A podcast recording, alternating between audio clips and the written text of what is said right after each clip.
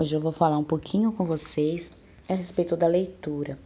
Eu sei que eu tenho postado aí alguns textos, não sei se todas têm lido, talvez até algumas nem leem, porque tem gente que não gosta de ler, não é? E prefere talvez um áudio ou um vídeo ou algo assim e não goste de ler. Então, é exatamente sobre leitura que eu quero falar com vocês hoje. A leitura, ela rejuvenesce o nosso cérebro, rejuvenesce dando, dando saúde pra gente e fazendo a gente ficar mais inteligente, mais esperta, mais atenta, mais, mais é, que a gente fique mais ligada com o que está acontecendo à nossa volta e tudo mais. Então hoje eu quero falar com vocês sobre como é bom ler.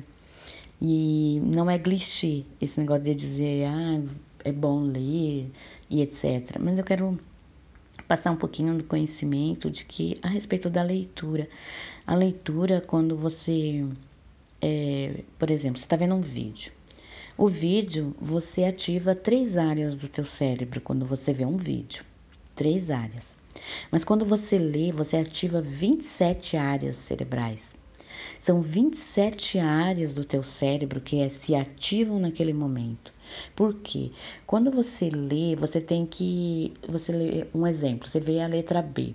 A B, ela forma duas bolas assim uma do lado da outra, mas que na verdade não são bolas, né? Porque elas não são igual um, uma, uma letra O, por exemplo, diferente. Então você tem que raciocinar. O seu cérebro tem que raciocinar que letra é aquela. Ah, é B. Aí ela vai para a letra O e ela tem que soletrar. E a tua, o teu cérebro tem que ativar outra área para identificar a soletração. Aí soletrou, aí identificou a letra, a palavra bola, um exemplo, né? Bola.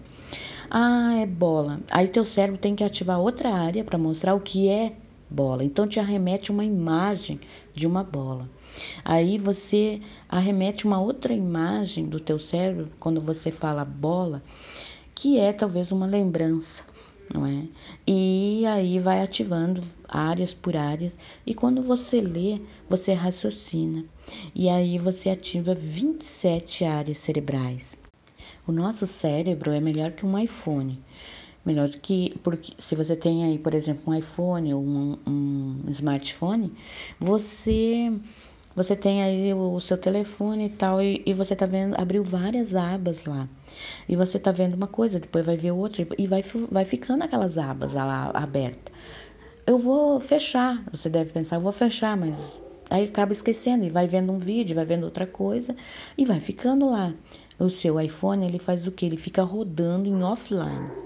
O nosso cérebro é melhor que um iPhone, por quê? Porque quando você não está com uma parte do teu cérebro usando, ele subentende que você deve, é, que ele deve ser desativado. Para quê? Para economizar energia. Então é como você está na sua casa, tem uma luz acesa, você não está usando, você vai lá e apaga. Para quê? Para economizar energia. O teu cérebro ele faz isso automaticamente. Então, quando você não lê mais, você não pega um livro para ler, ele subentende que você não, tá, não quer mais usar aquela parte do teu cérebro e ele simplesmente desativa. E devido a desativar, ele atrofia. E é como, como por exemplo, você quebrou um braço. Um exemplo, tá com o braço engessado. Engessou, vai ficar três meses com gesso. O que que acontece? ele atrofia. Por quê? Porque diminuiu o fluxo sanguíneo, porque você diminuiu a atividade com ele, porque você não está usando ele e ele atrofia. Então, quando você retira o gesso, o que, que o médico fala para fazer? Fisioterapia. E quando vai fazer fisioterapia, dói. Porque o nosso cérebro, ele comanda que você tem que sentir dor, mas no próprio cérebro, ele não sente dor. Então, por isso que quando atrofia uma parte do teu cérebro, você não sente dor e acha que está tudo certo, porque você não sente dor. É, então, às vezes a gente vê, né, nos filmes, não é, nos filmes lá, o ator lá comendo o cérebro de outro, não é, nos filmes de terror. Por quê? Porque realmente a pessoa não sente dor no cérebro. Então, o cérebro é a única parte do corpo humano que não sente dor. Então, Quando atrofia, você não sente nenhuma rejeição de dor, nada, você não sente ali. Então acha que tá tudo bem.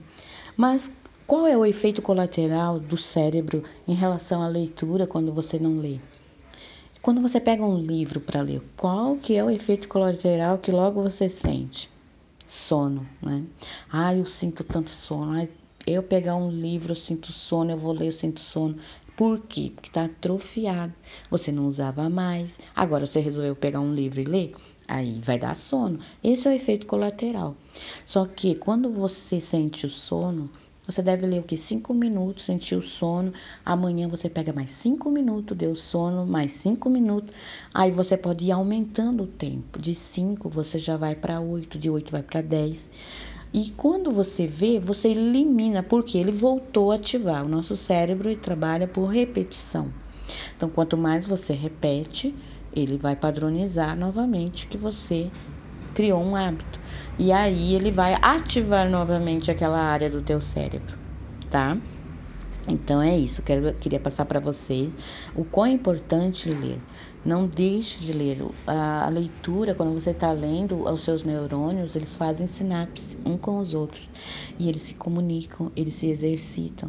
Então, eles faz o quê?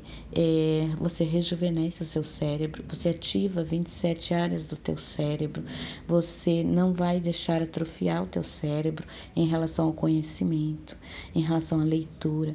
Então, a leitura é maravilhosa. Você, nem que seja cinco minutos, nem que seja seja 10 minutos, mas todo dia pratique para que você mantenha esse hábito. É, se você quer criar um hábito bom, pratique de 21 a 28 dias a mesma coisa, repetidamente. E aí você vai criar um hábito, e um hábito bom. E hábitos bons a gente deve incentivar na nossa vida, ao contrário dos hábitos ruins, que a gente deve eliminar. E os hábitos bons a gente deve cultivar, incentivar. E a leitura é um desses aí. Gostaria de passar isso para vocês, tá, meninas? Quando eu passo o texto, leia, exercite o cérebro, tá? Lembrem-se disso. Mas eu vou mandar mais áudios para vocês, tá? E o grupo tá aberto, viu? Para quem não sabe, quando você entra no grupo, é, vai estar tá notificado lá onde você escreve, você envia.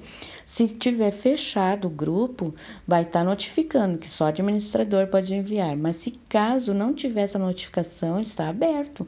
Então pode enviar, pode, pode colocar lá a postagem de vocês, tá bom?